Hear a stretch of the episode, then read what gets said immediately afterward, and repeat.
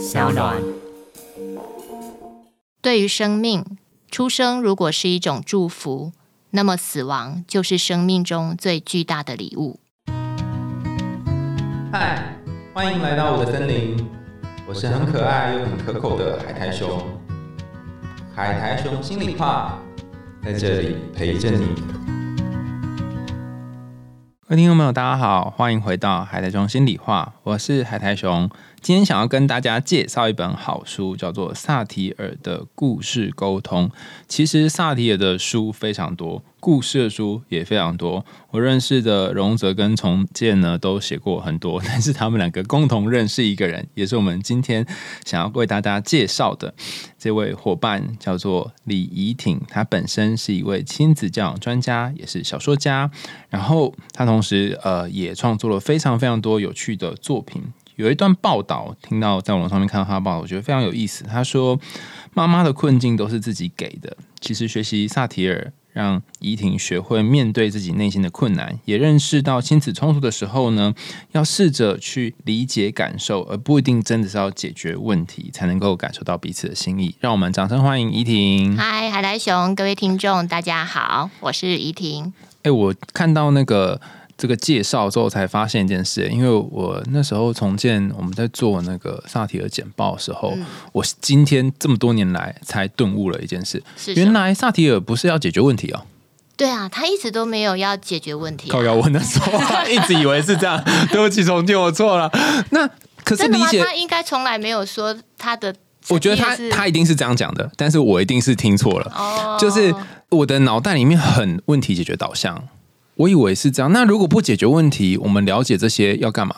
哦，好，这是一个非常巨大而且非常好的问题。嗯，因为一般我知道，像我的先生，也就是许荣哲小说家，他也是问题导向的一个。是不是？我发现可能所有男性或者是比较偏理性的男生或者是人。都会想要去解决问题，对，所以每次每个人来到这个学习的工作坊里面，他们就会说：“哎，老师，我的孩子怎么样怎么样，或者我的上司怎么样怎么样，请老师给我一个方法，对 SOP 怎么办？怎么办去处理？”但是你会发现，当你浸润萨提尔模式越久，你会发现这个问题其实都来自于你自己如何看这个问题，所以。萨提尔女士她说过一个我非常喜欢的一句话，就叫做“问题本身不是问题，但你如何面对这个问题才是问题。”好，这句话我知道，可能刚开始听的时候你会觉得，哎呀，好好多问题，好饶舌啊，怎么那么都是问题？绕来绕去到底什么意思？举个最简单的一个提问就好了，譬如说，海苔熊对你而言，你的生命里面，你有没有迟到过的经验？有啊。那你觉得？迟到这件事对你来说是不是个问题？是啊，我都经常被人家骂说我很爱迟到。那对别人来说可能是问题，那对你呢？你有困扰吗？我有困扰吗？我想到《侏罗纪公园》里面那句话：“生命会找它的出口。”所以，我虽然经常迟到，可是我不知道为什么身边的人好像被我训练成一种，反正也知道我会迟到，所以会。就是会特别约早一点或什么之类，好像找到一种方法。对，你看，所以跟你相处的人，他就要找到怎么跟你回应这个问题。因为对你本身，你可能觉得哎 OK 啦，所以你你可能没有去改变他。那刚好，因为我的先生就是故事大师徐荣哲，他也是一个迟到大王，我知道，对对对，非常会迟到的人。那相对的，我是一个家庭里面爸爸要求非常不准迟到性格的人。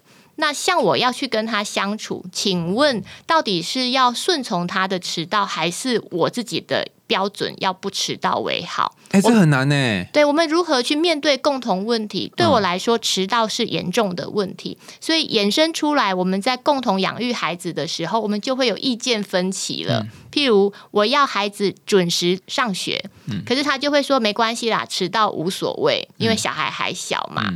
那我们如何去面对同一个议题？这才是最大的困境。所以萨提尔说，你如何去回应这个问题，才是一个解决之道，而不是要去处理什么问题。哎，所以后来你们怎么回应？因为实际上两个人不一样嘛，所以这不可能被解决的啊。对，那怎么回应啊？就是相处好，先从夫妻的关系来处理这件事情就是他如果只是他跟你约，你们两个约，对，譬如说，好，我们可能在早期早年我们在谈恋爱的时候，我们要共同约会，那我们可能譬如说晚上八点，我们就会约在某一个定点。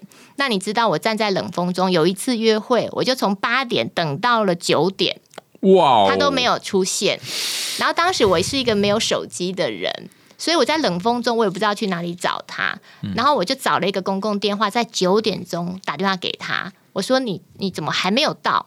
那他就说：“哎呀，我快到了。好想打他、哦。对，我就说：“那九点了。”他说：“没有，没有，这个只是八点多，因为当时 八点五十几分，这样，所以他说只是九点多。那我们两个对于时间的差落差就很大了，所以慢慢的我们在一起生活之后，我就会发现这个议题肯定会在我们生命里面出现摩擦。嗯所以后来我就学乖了。嗯怎么学乖呢？就是譬如我们要赴约，我们有共同的演讲约会，那每一次我要准时出门，他都会说啊，我还没处理好。嗯所以我的做法就是，我要先照顾我自己喜欢遵守时间的这个原则，所以我就会跟他说，我要先出门。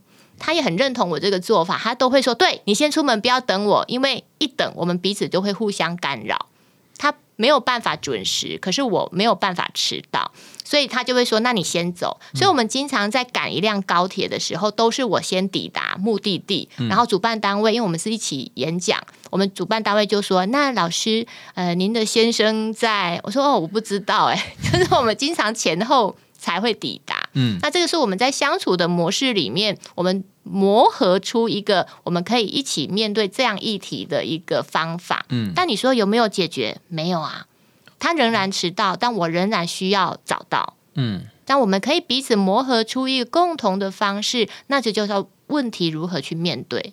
我我记得那个就是老师在这本萨提尔的故事沟通里面有一个橡皮糖公主的故事，然后里面有一段话我看了好感动。他说，有些时候身边的人没有办法满足你的期待跟渴望，不代表他不爱你，是所以他就是一个迟到大王，他这辈子不会满足你准时的期待，但也不代表他不爱你。对。哦，然后你这个你要接受这个失望，其实后来不会失望，因为 后来不会失我我我为什么觉得呃不会失望，是因为我并没有把准时这件事情放在他身上的期待。哦，因为譬如我们都都学习过心理嘛，我们都知道如何划清一个界限。我把自己管理好，这个在界限里面我可以 control 的，我可以控制的，于是我就会过得很满足，嗯很非常圆满。那如果你要去 control 别人，去控制别人，那就是越界了。哦，所以，当我们界限清楚了，我把自己处理好了，那也就没有所谓的在这个地方有所期待了。嗯那如果我们要一起出门，我们都知道，如果是有时间限制的，那我要先出门，所以我们界限就很清楚了。哦，当你把线画出来，彼此就不会有错误的期待。对，所以这哦就彼此可以在自己的环境里面做好自己。嗯，所以我也问过荣哲，我说你喜欢迟到吗？他说我也不喜欢。嗯那问题就就来啦，那你不喜欢，你有想要改进吗？他说改不了。我想你应该很理解他。没有啦，上次他来还是有准时啊，让我很意外。我其实还会迟到，就竟然没有，可恶。他其实现在越来越好了啦，就在调整。但我我的意思是，所以你去学习任何的一个学术或者是任何的一个知识体系，包含萨提尔，它并不是拿来做解决问题的一个工具，它肯定都是回到你自己身上。譬如我就会询问我自己，诶，为什么我这么不喜欢别人迟到？嗯，原来是我爸爸是一个，因为我爸爸是山东流亡学生，那他是从大陆撤退来台，他当年如果没有赶上最后一班船班，他就不会在台湾出现。哦所以他对于时间跟这个环境的紧绷感是非常有的。那他这个内在的体系是从他年轻时候大环境给他跟家乡给他的所有的环境塑造成他对时间感是很焦虑的。嗯，于是他在养育孩子的时候，他也会把这份焦虑。给孩子。无意间传递给你，是，所以我今年就是在过往，他每次要出国，譬如说下午四点的飞机，他通常凌晨就要出发。请问凌晨出发去干嘛？对我说：“爸爸，你不是下午的飞机吗？”他说：“你不知道这个路上会有多少的意外，他没办法去控制那个意外，他害怕，所以他就必须提早出门。那他的害怕，你就会觉得，如果我不理解，我就觉得太荒谬了。哎其实下午四点到早上其上，实那个大时代也会有一种害怕，你的命运不是你可以主导的，然后什么样的战争发生，最近也是嘛，就是不在你的掌控之内啊。对所以我觉得那个就是等一下路上会发生什么事，这个不确定感也是跟他很长一段时间嘛。是，所以他一定会有一个焦虑。那你看，如果我去面对单一的问题，就是爸爸怎么这么早出门，我就想要去说服他，想要去跟他说，你就 relax 一点，你就放松。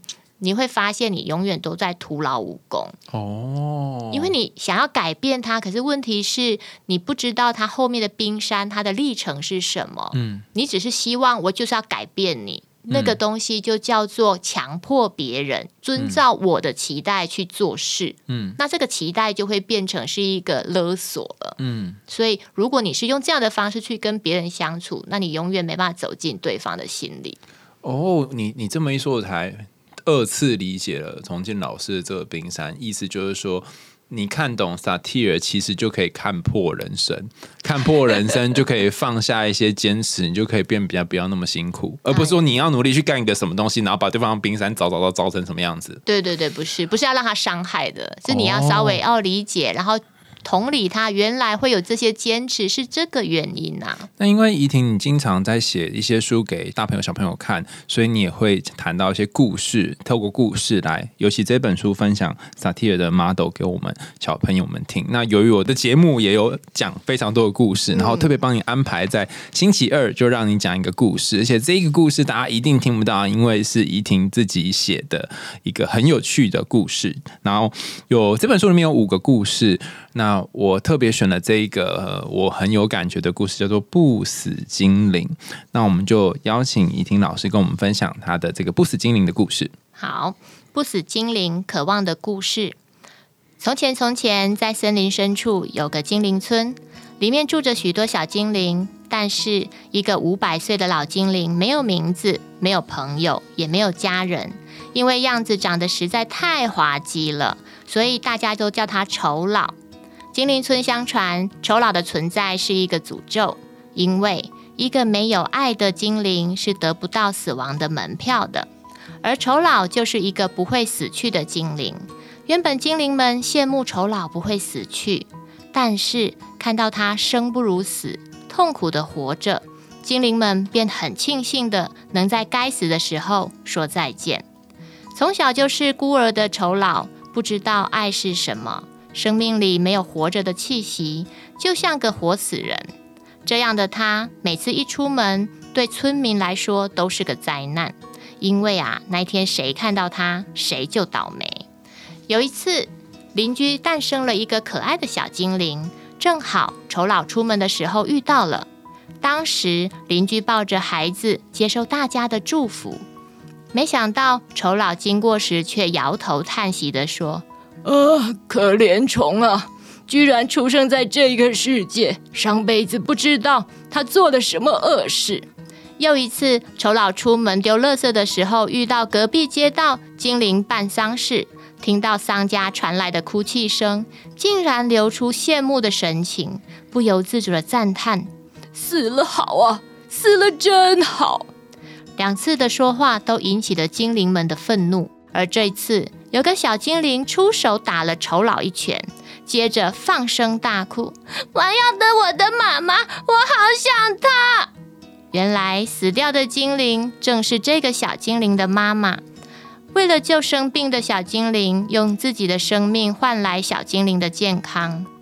丑老他固执的高喊：“死亡是精灵的礼物，你们根本不懂。”他的话引来了众精灵们的拳打脚踢，而丑老和精灵们的关系越来越疏远。丑老看着诞生、死去的精灵们，自己却永远也死不掉。他觉得不公平，不断的问着：什么时候死亡才会找上门呐、有一天，死亡真的找上门了。有个东西从屋外飞来，砸破丑老的屋顶，直直朝他落下。酬劳本能的接住高速坠落的东西，软软的肉球不偏不倚的砸落在他的手里。天哪，是个婴儿啊！婴儿听见酬劳尖叫的声音，哭声响亮，两人一起放声大哭，一路从半夜哭到清晨，哭到声音都沙哑了，却从来没有这样的畅快过。积压在心里的情绪，通通被哭出来了。哭声终于吵到隔壁精灵大娘，受不了，过来帮忙。精灵大娘拉着丑老的手指塞到女娃的嘴里，女娃顿时吸吮了起来，不哭了。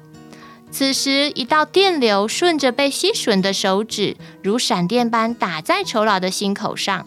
丑老轻轻站立起来。大娘开心地告诉孩子，未来一辈子有阿爸照顾。但丑老却说：“我……”我这么老了，不是阿爸要做，也只能做爷爷。当丑老说完“爷爷”这两个字，立刻有一种奇特的暖流闯进了他的心扉。他第一次与人有了连结，生命涌入了奇妙的感受。大娘告诉他：“你要好好爱宝儿，他可是你唯一的家人呐。”听到这句话，丑老发抖的问：“爱？”爱第一次出现在丑老的生命里。大娘把宝儿递给丑老，宝儿居然对着丑老笑了。丑老僵住了，从宝儿身上得到了以前没有过的生命经验。接着，大娘带来各种颜色的奶水，教丑老喂奶，还教他怎么帮孩子拍背和抱孩子。自从宝儿降临，丑老成了邻居口中的宝爷爷。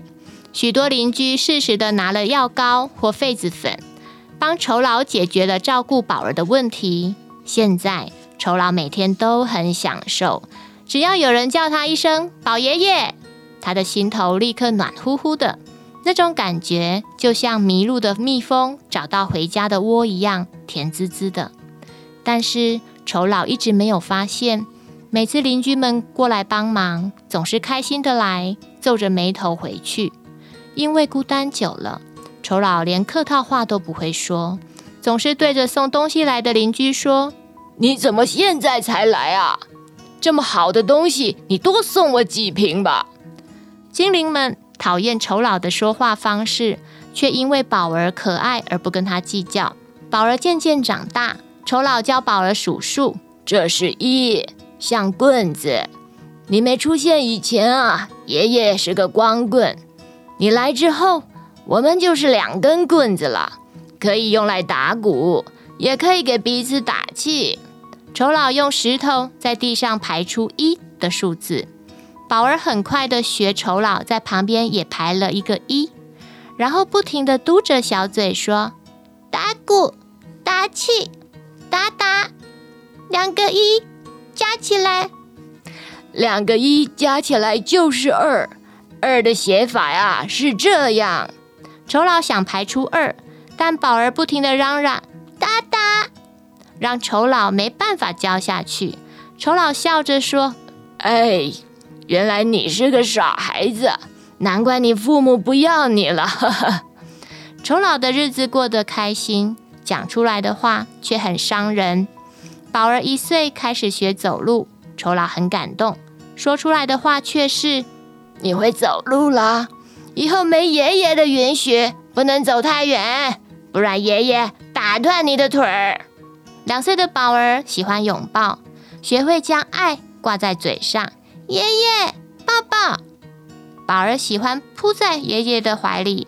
丑老摸摸宝儿的头，说：“你长大了，还要人抱抱，羞羞脸。”爷爷抱抱，我要抱抱。丑老又说。不抱不抱，你有脚可以自己走，你有手可以自己照顾自己，不应该用来抱抱。丑老比宝儿还孩子气，两人经常赌气，但宝儿毕竟是孩子，脾气来得快，去得也快。他总是比丑老先软化，用天真的小脸对丑老说：“爷爷，我们不生气了好吗？爷爷，你爱我吗？说着就扑上前给丑老一个吻。丑老用生气掩饰害羞，说什么爱不爱的？瞧你，你把我的衣服都给弄皱了。想逃避回答这个问题的丑老，拿着糖打发宝儿去外面吃，同时也感到满足，能这样被宝儿无条件的爱着，真好。但这时，丑老又想起精灵村的古老传说：一个没有爱的精灵得不到死亡的门票。为了保留这美好的一刻，丑老坚决不跟宝儿说爱。三岁时，丑老拜托精灵大娘带宝儿去买衣服。宝儿看见路边有好多漂亮的石头，捡了回来要送给爷爷。宝儿开心地说：“达达。”大娘不懂这两个字的意思。宝儿笑得开心，说：“这是秘密。”他把石头放进新衣服的口袋里，幻想爷爷抱着自己时，不经意的发现礼物会有多开心呐！然而，宝儿得到的却是一顿骂：“你居然把石头放进新买的衣服里！我花了许多宝贵的食物，才能跟别人换新衣服给你。你看，你衣服都被石头钻出洞了。”你太不知珍惜，太让我失望了。说着，就顺手把彩色石头全都往窗外丢去。石头坠下，也砸坏窗台下丑老的一株珍贵的生命树。宝儿悲伤的痛哭：“我讨厌爷爷，讨厌我最好，我不需要你喜欢。”哼！丑老也生气了。宝儿七岁的时候，丑老生了重病。宝儿到隔壁大娘家借了炭火和白米，要了一条鱼，想要帮丑老补补身子。他切切煮煮，烧坏了两个锅炉之后，做了一碗营养的鱼粥。但丑老接过黑的像木炭的粥，抬头看到厨房，忍不住破口大骂：“你你想当孤儿啊？把房子烧掉了怎么办啊？不会煮粥，为什么不去请邻居帮忙？”为什么要做这么危险的事？是不是真的要看到我死了你才开心啊？他足足把宝儿骂了三天，宝儿哭着跑出去，一夜没有回家。接着，他变得越来越冷漠了。九岁的宝儿和爷爷长得完全不一样，表情却完全一模一样，每天板着脸，刚硬又倔强，什么笑容都没有。一天。丑老决定软化一些，放下身段问宝儿：“宝儿啊，今天天气好，咱爷俩去树下野餐吧。”宝儿回他：“树下都是虫，你皮厚不怕咬啊？我皮嫩怕得很。”丑老不死心的又问：“啊，不想去野餐啊？那咱去散步吧。”宝儿又说。散步，那是老人家才需要的吧？我又不老。丑老继续问：“嗯，不然你想要去哪玩啊？爷爷都陪你。”宝儿回他：“玩，玩是为了让心情变好。哎，叫我跟你去玩，你是想让我窒息呀？我又不是笨蛋。”他扔下这句话就甩门出去了。面对宝儿的唱反调，丑老难过的瘫坐在地。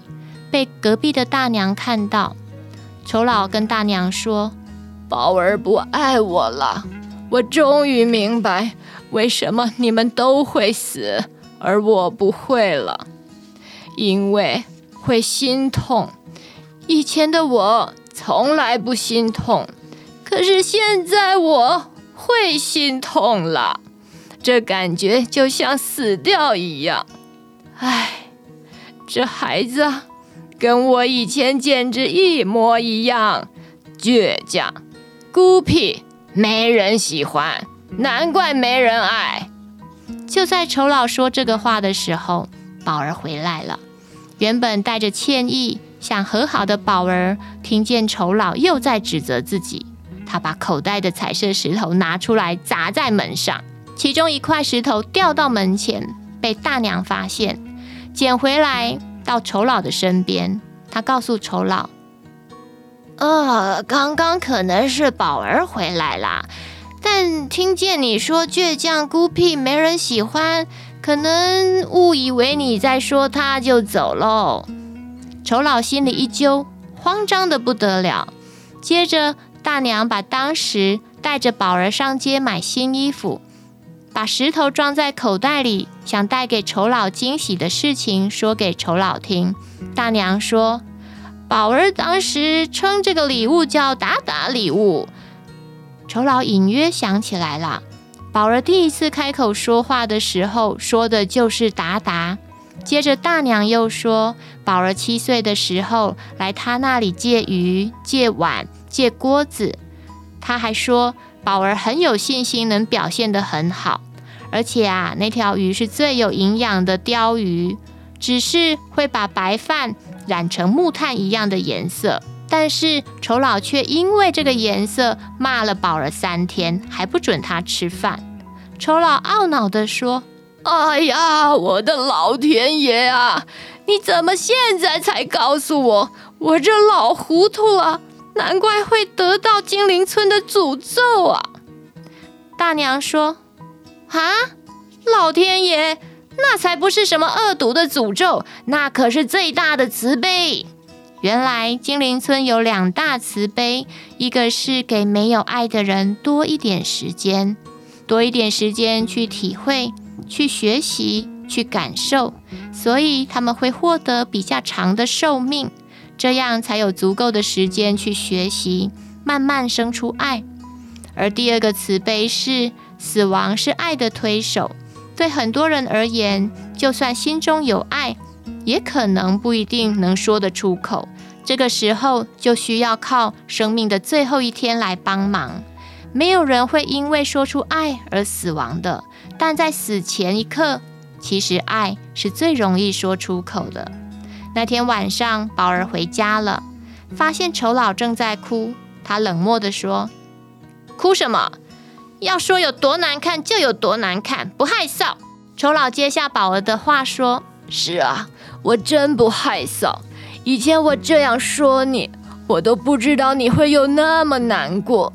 现在可好了，我终于体会了。”而宝儿此时却收好一个包包，准备离开。原来这天是宝儿十岁的生日。我感觉十岁的我就像是死了一样难受。我不想以后的每一年我都得再死一次，所以我要离开了。而此时丑老脸色煞白，我居然把你的生日给忘了。宝儿说：“无所谓啦，反正你都不曾爱过我。不过你至少养大了我，我还是得向你说声谢谢。我对这里没有留恋。今天下午听见你说不会有人爱我，正好给我离开的勇气了。”丑老解释。不不不，那不是在说你，是在说我自己啊！但宝儿心意已决，转身就要离开。此时，丑老在临死之前决定要好好爱一次。他告诉宝儿：“以前我不怕死，甚至希望自己赶快死掉。但是后来有了你，我过得越来越开心，就越怕自己会死。”结果把你养成另一个跟我一样的人了，我很抱歉。丑老开始告诉宝儿自己的过去，是个没有父母的孤儿，有好心的家庭照顾他，但却没有办法长期的养育他，因此他不断的被送到不同的家里去吃饭，直到有一天他厌恶这样的生活，到了现在的家，把自己关起来生活。他说。我恨精灵村所有的人，甚至恨抛弃我的父母，拜他们所赐，我才这么孤独。我觉得能离开这个世界才是最幸福的事啊！就在我为自己死不了而苦恼的时候，你从天上掉下来，砸破我的屋顶，直接掉在我的手上。第一次听到丑老说起自己的故事。宝儿仔细的听，丑老说：“你就像天使一样来到我的身边，你给了我好多宝贵的东西，你教会我快乐。以前我痛恨太阳，那代表日子又得重新开始。但后来我期待太阳，因为有你的生活，每天都过得好有趣啊！我知道你一直在等我的爱，但我给不出我原本没有的东西。我的体内根本没有爱。虽然我没有爱，可是你每一天仍然坚持送我一份爱，就像这颗石头，得花很久的时间才能被人看见。这些年是你让我一点一滴的融化，我很幸运。我一直以为身上有个诅咒，一旦我学会了爱，我就得死亡。所以我很害怕有一天我不小心对你说出爱之后，就不能跟你在一起生活了。但是宝儿啊，现在我知道了，不管我说或不说，死亡早已经找上门了。现在就差最后一步了。那就是宝儿，你要记得，爷爷很爱很爱你。谢谢你用石头教会我等待爱，用黑黑的鱼粥让我汲取爱的营养。我想我有一点儿学会爱了。宝儿噙着眼泪，轻轻地笑着。嗯，达达的礼物。丑老不解地问。什么？达达？宝儿说：“你小时候，你说一，就像以前的你是个光棍。现在我们有两个一，加起来就像两根棍子，可以互相给对方鼓励，也能打击出美妙的音乐。”宝儿拿出口袋里所有的石头，排成两个一。宝儿笑着说：“一根是你，一根是我。”我们两个在一起就能打出幸福的音乐。我想送你的礼物就是这两根打打。宝儿讲出藏在心里很多年的打打礼物。丑老再也无法克制自己，眼泪哗啦哗啦的流。丑老说：“我的宝儿啊，爷爷好爱好爱你，我的孩子啊。”然而就在此时。丑老绿色的皮肤突然变得斑驳，仿佛是千万片绿色叶片。丑老抚摸着宝儿的头发，对着惊恐的他说：“宝儿，别怕，死亡已经等我很久了。能在这之前对你说出爱，对我而言，这是最美的终点了。死亡为我带来勇气，所以。”它是个祝福的礼物。此时，宝儿哭着说：“不管死亡是什么，我都不想你走。”丑老安慰他说：“爱一直都在，只是我选择视而不见。死亡是为了衬托出爱的珍贵。”此时的丑老身影随着叶片飘落，逐渐凋零了。宝儿说：“爷爷，我爱你。”我一直在等你，我以为你不爱我，以为你讨厌我，可是，可是我不想你死。如果这个爱得用你的生命来换，我宁愿不要。但丑老告诉他：“好孩子，我该早一点告诉你，我很爱你，因为有你，死亡才变得好美好。爱就像风筝线，会把我们俩。”永远连接在一起，能在爱里面死去，我很幸福啊，亲爱的宝儿，我的爱会永远围绕着你。当你想起我的时候，我的爱就会指引我来到你的身边了。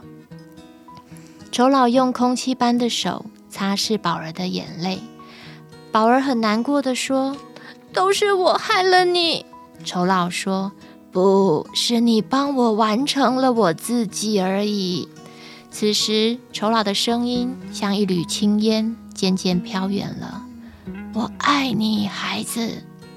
丑老最后的声音在远方的空中回荡着。宝儿哭着，也笑了。他在这一天与死亡相遇，也体验了真正的爱。就在此时，一道透明绿色的小光束包裹着一只绿色的毛虫，笔直地落在宝儿的手心里，那样子就像一根棍子。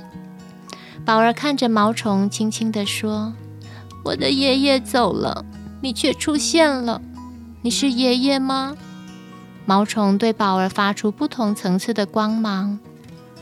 不管你是不是爷爷，谢谢你愿意陪我，就叫你打打吧。而毛毛虫居然发出了哒哒的声音，似乎很开心。宝儿笑了，用手指摸摸毛虫。爷爷虽然走了。但是宝儿却拥有了爷爷的爱，他知道只要牢牢记住爷爷的爱，爷爷就会永远存在。他擦擦眼泪，带着爱，期待着未来的每一天。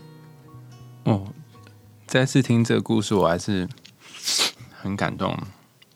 我那时候在这么多故事当中选这一个，是因为想到我之前养的一只猫叫做咪宝，那。我觉得咪宝给我的死亡经验，跟我爸过世的时候的死亡经验很不一样。因为我爸走了，他是已经身体很衰弱，然后我就觉得说他可以早点让自己的身体结束，这样子也挺好的，也不用有负担。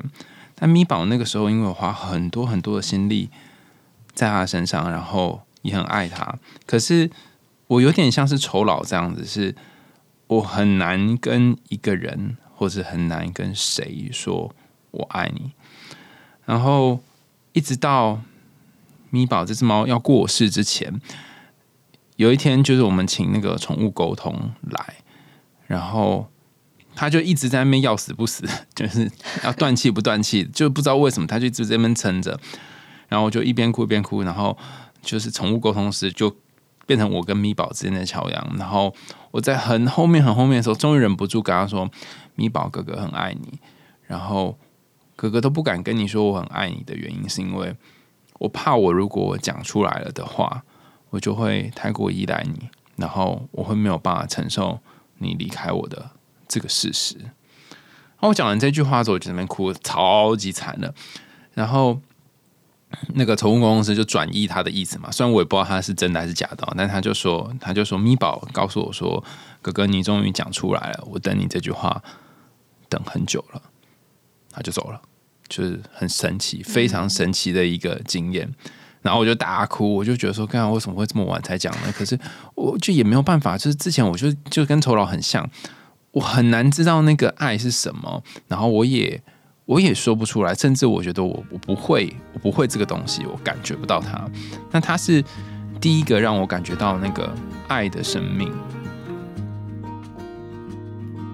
大家听到这个故事的时候，有想起生命当中的哪一个人是你非常爱，但是还没有对他说出“我爱你”这句话的人吗？这个故事让我想起我和我父亲的过往，内容很多，所以我把它留到周五的时候跟大家分享。大家记得再继续来听哦。